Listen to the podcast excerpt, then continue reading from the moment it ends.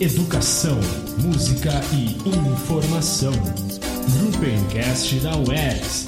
Bate-papo de qualidade.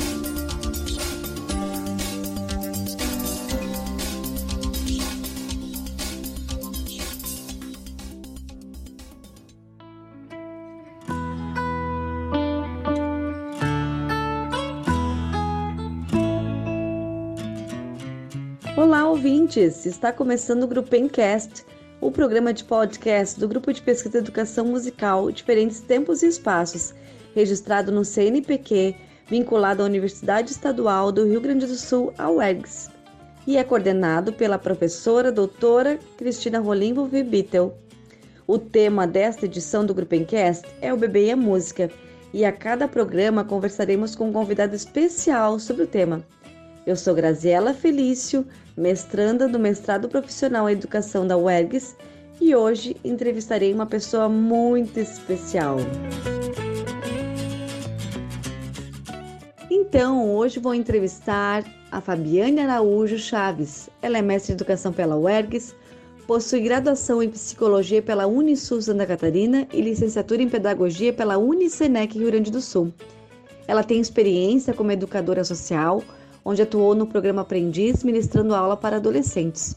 Trabalhou como coordenadora pedagógica em uma associação de cegos, realizando intervenções, reuniões, palestras e outras atividades relacionadas à deficiência visual, e atuou com inclusão escolar de estudantes do ensino médio integrado no Instituto Federal de Educação do Rio Grande do Sul, Campus Osório.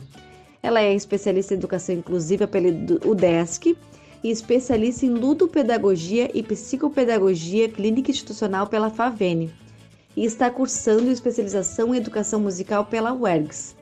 Faz parte do grupo de pesquisa Educação Musical Diferentes Tempos e Espaços, o Grupo PEN, e também faz parte do grupo de estudos sobre educação inclusiva, Laboratório de Educação Inclusiva da UDESC.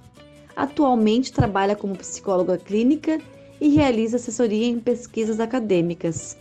Então, essa é a nossa entrevistada de hoje. Que bom te receber, Fabi. Oi, Grazi. Estou muito feliz em poder falar um pouquinho mais para vocês sobre este tema tão importante que é o bebê e a música. Fabi, querida, muito obrigada por estar aqui conosco hoje. Tenho certeza que nós teremos uma entrevista cheia de informação, e muita paixão, porque é isso que eu sinto cada vez que eu te ouço. Eu sinto paixão na tua fala por essa temática que é o bebê e a música. E é por aqui que eu começo, Fábio. A tua vida profissional, ela iniciou na psicologia. E então, eu gostaria de saber, Fábio, como a relação música e bebê passou a fazer parte dos seus estudos, né? O seu foco de interesse, né? Como isso veio a fazer parte da sua rotina de pesquisa, e produção também, né? Então, gostaria de primeiramente agradecer por esse convite em fazer parte do Grupo Encast, esse projeto maravilhoso que surgiu no nosso grupo de pesquisa e é uma forma também de reconhecimento do meu trabalho, das minhas pesquisas.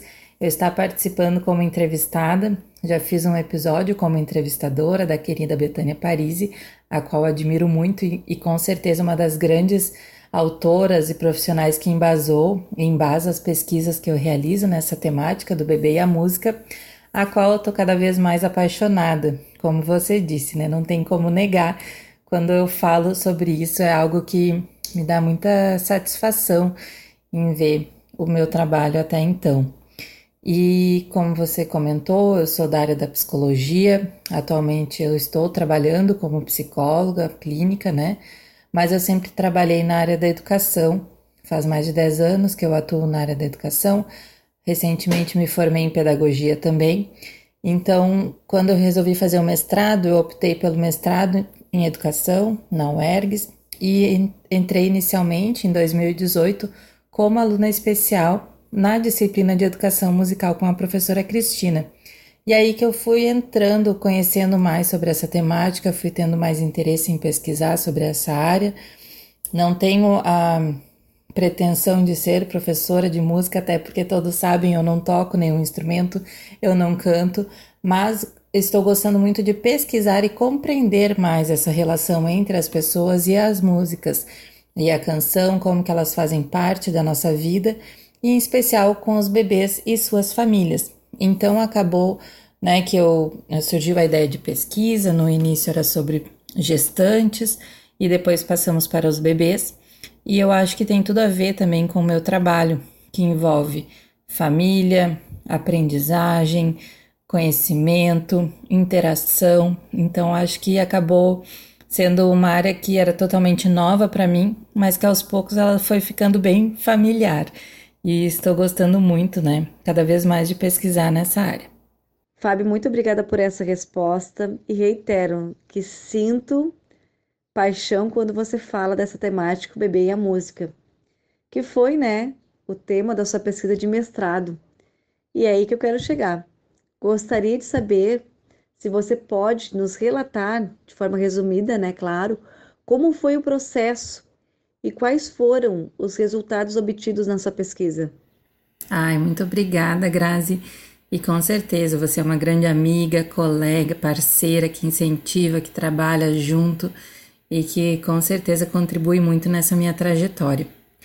Então, falando sobre a minha pesquisa de mestrado, como eu comentei, a minha ideia inicial foi de pesquisar gestantes e saber um pouquinho mais sobre a audição intrauterina, mas acabei mudando o foco para os bebês e a ideia era fazer uma pesquisa em alguma escola, né? Inicialmente na cidade de Porto Alegre. Eu moro em Osório, no Rio Grande do Sul, então seria feita em Porto Alegre, uma cidade vizinha. Mas veio a pandemia, então os planos mudaram, né? Foi em 2019 que eu iniciei o mestrado e 2020 que seria a parte da coleta de dados, então acabou tendo algumas modificações. Mas eu acho que não atrapalhou de forma alguma e até acho que proporcionou novas descobertas e um trabalho muito diferenciado que eu tive o total apoio dos integrantes do grupo de pesquisa do projeto de extensão que se formou, né, coordenado pela professora Cristina, e eu brinco que eu tive a ajuda dos universitários, literalmente, porque eu não sou da área da música, então eu tive muito apoio, muita contribuição dos estudantes da licenciatura em música da UERGS, que com certeza se não fossem eles, né, o meu trabalho seria totalmente outro e eu acho que não teria todo esse potencial que teve. Sobre os resultados, então, né? Eu, no meu trabalho, a gente fez um uh, vivências musicais com bebês e famílias, bebês de 0 a 2 anos, durante oito semanas pelo Google Meet. Foram vivências de 30 minutos cada.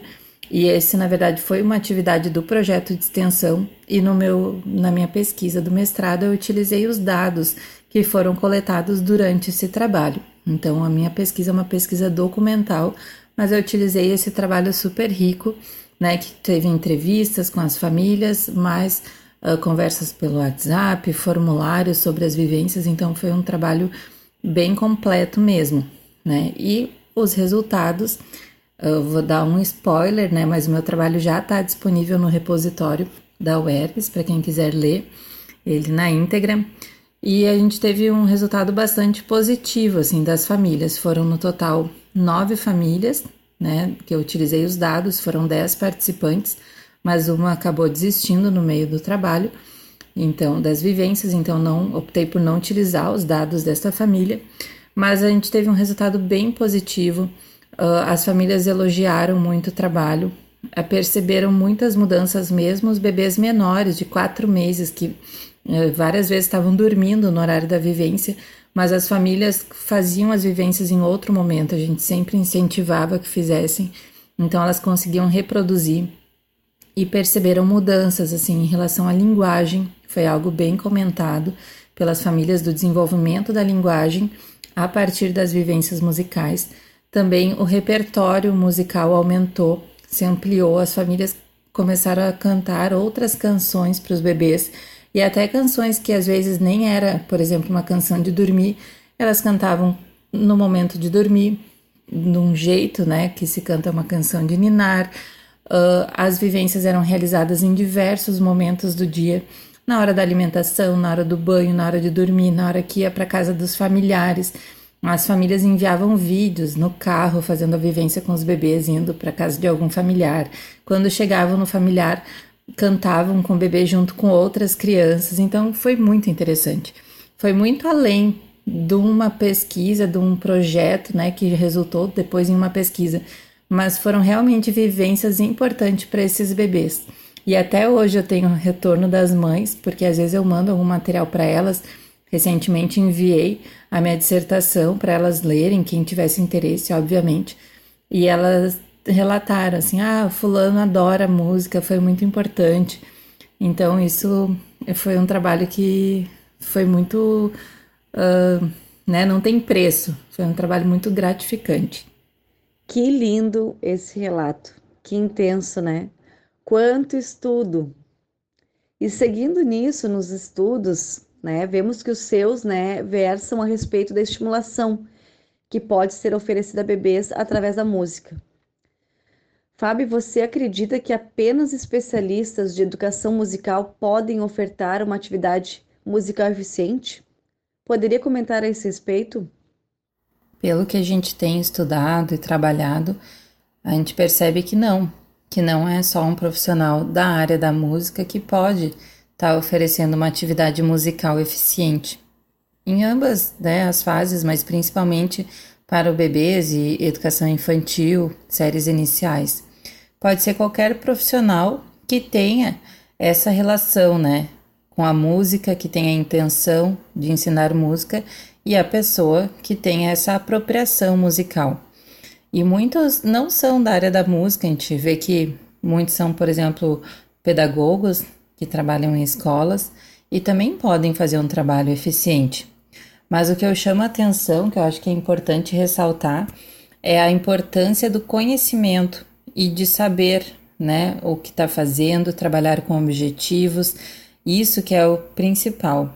Nas nossas vivências musicais, a gente teve profissionais diversos, teve pedagogos, teve estudante, estudantes né, dos primeiros períodos, uh, profissionais já formados ou com mais experiência, mas todos tinham um objetivo a ser atingido. E é isso que a gente vem uh, enfatizando nos nossos trabalhos, da importância das pessoas trabalharem com objetivos definidos. Eu, por exemplo, não tenho a pretensão né, de trabalhar como educadora musical, mas eu gosto muito de atuar nessa questão de informação, né, de falar sobre o meu trabalho, falar sobre isso que eu venho aprendendo e orientar nesse sentido os profissionais para que eles possam se capacitar, participar de eventos, conhecer mais, fazer leituras. Tem muito material gratuito na internet, tem artigos maravilhosos disponíveis e para que faça uma educação musical de verdade. Né? Não é só cantar uma música ou como falam uma musiquinha, né? Não é só isso. Uma música tem um objetivo na educação infantil, tem um objetivo com os bebês, e eu acho que foi por isso que o nosso trabalho foi tão bacana, teve um retorno tão positivo, porque trabalhamos com objetivos, com planejamento. Foram meses de planejamento antes de serem feitas as vivências musicais. Uh, teve muito comprometimento das famílias, porque elas perceberam o quanto sério era o nosso trabalho. E depois eu utilizei todos esses dados na minha pesquisa e comprovei isso, né? Que foi um trabalho denso, um trabalho completo. Então, eu acho que isso que é o importante que tenham clareza dos seus objetivos, como a gente tem quando é um professor numa sala de aula, em outras disciplinas. E por que não com a música, mesmo não sendo professor de música, quando for utilizar a música, que seja com objetivo. Eu acho que isso que é muito importante. Então fica essa dica para todos nós. Somos sim, né, capazes de ofertar uma atividade musical eficiente cuidemos dos bebês ao nosso redor, né? E Fábio, na sua pesquisa de mestrado foi realizado um significativo trabalho com famílias, o que deve ter sido um grande desafio em contexto de pandemia e se tratando de bebês. Gostaríamos então de saber qual foi o retorno das famílias atendidas neste projeto. Eu acredito que a pandemia trouxe diversos desafios né, para todos nós, mas graças a Deus a gente tem uma orientadora maravilhosa e não é puxar saco, mas é que a gente sabe que ela é maravilhosa mesmo, que ela nos apoia, ela trabalha junto, ela nos incentiva e ela nos possibilita que a gente também atue de forma autônoma nos projetos, enfim. Eu acho que isso ajudou muito, porque ela teve muitas ideias, a gente colocou muitas ideias em prática e uma dessas ideias foi de realizar o trabalho de maneira virtual online, que era o que era possível naquele momento. Eu acredito que não teve dificuldades no sentido de ser online, devido ao fato que as famílias foram selecionadas, a gente abriu inscrição, isso antes da minha pesquisa, né? Foi o projeto de extensão realizado anteriormente. Abrimos inscrição e era um pré-requisito que as famílias participantes tivessem acesso à internet, que elas tivessem disponibilidade de participar toda semana naquele horário estabelecido com seus bebês e que fizessem chamadas por vídeo. Então já estava já estava nos critérios do projeto essas esses esses pré-requisitos, né?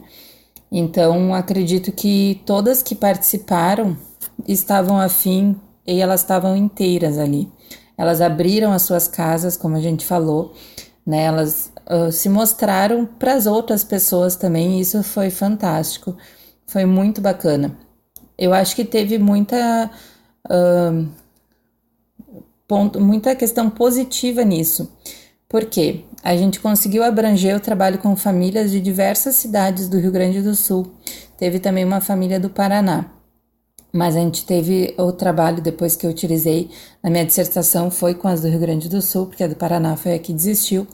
Mas enfim, a gente já conseguiu abranger várias regiões do Rio Grande do Sul e foi um momento, né, foi no segundo semestre de 2020, em que as famílias estavam muito confinadas em suas residências. Várias das mães eram da área da educação, pedagogas. Isso foi um fato curioso, né, mas não era um critério então elas estavam trabalhando também de forma remota e as crianças, os bebês, alguns deles nem conheciam outras crianças porque estavam muito tempo em casa.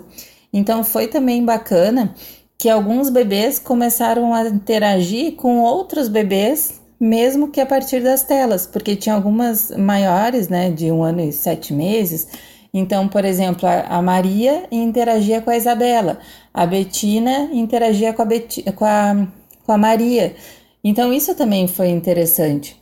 E as famílias também puderam interagir com as outras famílias, mesmo que virtualmente.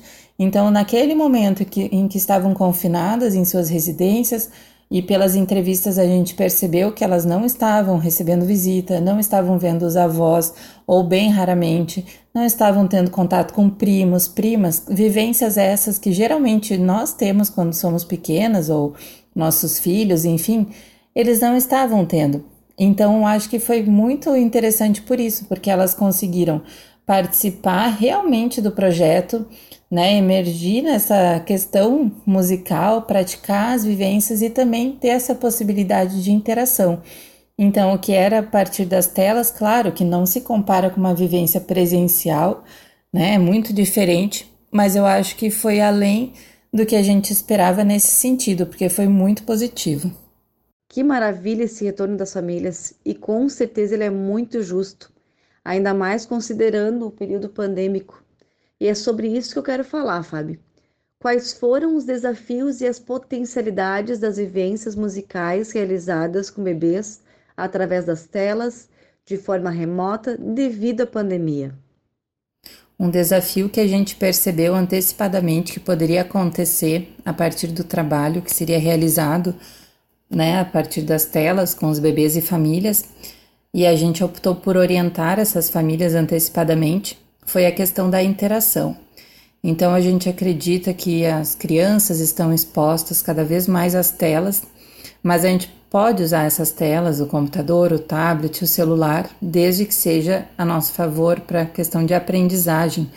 E já temos até um conceito que se fala que é sobre telas afetivas.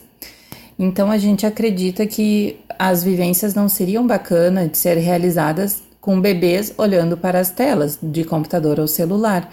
Porque, claro, uma criança, um bebê de um ano e dois meses, um ano e cinco meses, já interage mais. mas tivemos bebês de um mês, de quatro meses, três meses. E também a família não poderia esperar que aquele bebê olhasse para a tela, compreendesse o que o educador musical estava fazendo e reproduzisse, que geralmente é o que se pensa, né?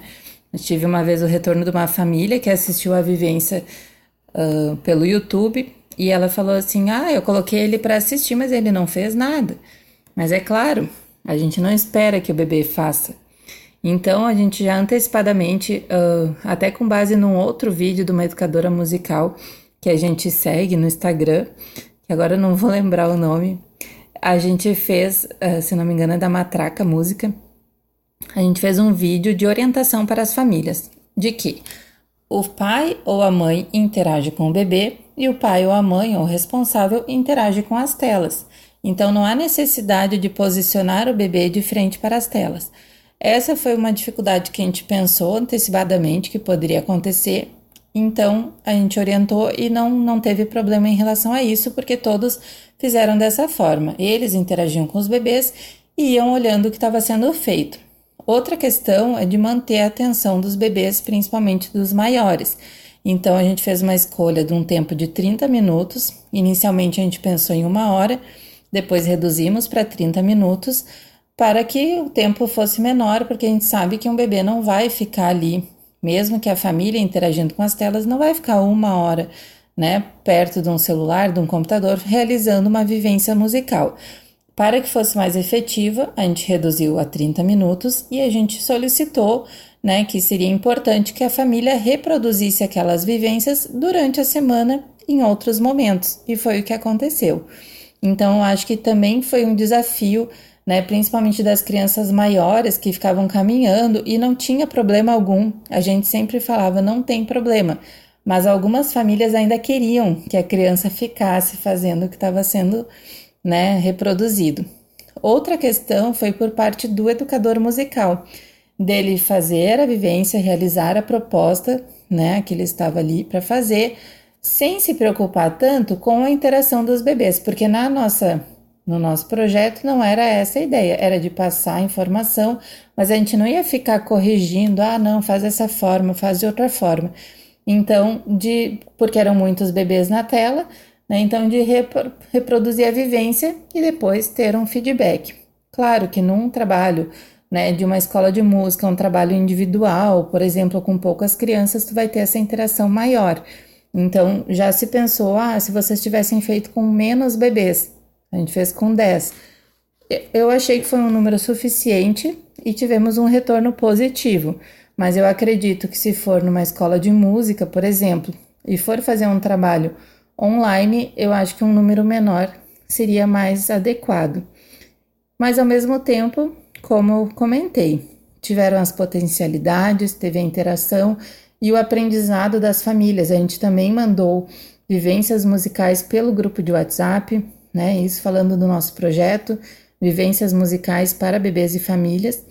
Então, eu acredito que teve só pontos positivos, mas porque a gente teve muito, muita organização em precaver todas essas questões que poderiam acontecer. E quando acontecia algum imprevisto, tudo bem, alguma família não conseguiu participar, caiu a internet ou o bebê dormiu, não tem problema. Às vezes a gente até pedia para a mãe assistir a vivência, mesmo quando o bebê dormiu, para que ela pudesse reproduzir para ele depois. E a gente também fazia a gravação e enviava. Então, acredito que foi bem completo por conta disso. Então, Fábio, querida, vamos chegando ao final com aquela dorzinha no coração, porque foi tão bom te ouvir. E teríamos tanto mais a perguntar, mas é assim que a gente finaliza, agradecendo a sua participação e pedindo que você indique sites, textos seus ou de outros estudiosos para que nossos ouvintes né, que estão interessados em aprender ou qualificar suas práticas musicais com seus filhos, conhecidos ou, ou alunos possam usufruir. Obrigada de novo, Fábio. Você é uma querida, continue assim se dedicando e nós somos muito gratos por isso. Vamos aproveitar muito dos seus estudos e eu, particularmente, quero muito ser parceira sua de estudos. Então, agora é com você. Deixe o seu recado para os nossos ouvintes. Obrigada, querida. Eu que agradeço mais uma vez por essa oportunidade e ser entrevistada por ti, que é uma pessoa muito querida para mim e com certeza uma parceira de estudos, né? Já terminei o mestrado, mas a gente continua aí nos projetos juntas e vamos em frente. Eu acho que é uma área bem importante de ser pesquisada. Não temos muitos trabalhos ainda sobre isso. Na minha pesquisa do TCC da pós-graduação em educação musical, que estou fazendo, eu utilizei um recorte da minha dissertação e estou falando sobre as vivências das mães em relação à música na gestação. Então, logo teremos outro artigo mais para o final do ano, né, quando concluir essa pesquisa, e vamos em frente. Como site para pesquisa, eu vou indicar o site do nosso grupo de pesquisa, que o site é Educacão, né? Como se fosse educação, educacãomusicaloergs.com. Ele tem bastante conteúdo na área da educação musical e tem uma aba que diz sobre bebês, que é uma aba que eu coloco conteúdos lá.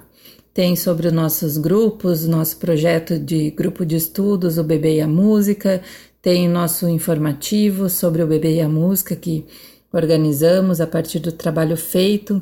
Logo teremos cursos assíncronos sobre o bebê e a música, então lá tem bastante conteúdo que vocês podem estar acessando. No nosso canal do YouTube, também, que é Educação Musical Diferentes Tempos e Espaços, temos vários conteúdos né, na área da educação musical e tem vários também relacionados à temática do bebê e a música. Tanto gravações do nosso grupo de estudos, temos entrevista com a Betânia Parisi, temos entrevista comigo falando mais do meu projeto de pesquisa e depois da dissertação pronta. Então, acho que são lugares que é muito válido pesquisar. Outro material seria na minha dissertação, porque agora ela foi disponibilizada no site da UERGS. Quem quiser pode me pedir, né? Quem já me conhece, me chama no WhatsApp, ou então tem o meu Instagram, fabchaves.psico, que eu posso estar encaminhando, e nela tem a revisão de literatura que eu utilizei, em que tem o material de outras uh, autoras importantes nessa área, como a Betânia Parisi, Angelita Brook, Regina Willi. Então, tem várias outras, né? Beatriz Hilar, Esther Beyer, que eu utilizei. Então, lá tem os textos delas, referências onde podem encontrar. Então, quem tiver interesse é só entrar em contato que eu envio esse material. Agradeço mais uma vez, né? E estou à disposição.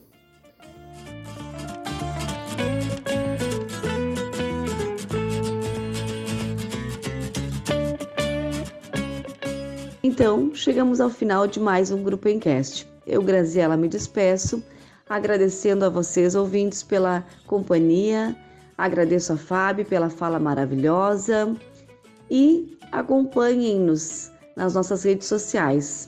A partir do site Educação Musical Diferentes Tempos e Espaços, você consegue estar a par de todas as nossas ações.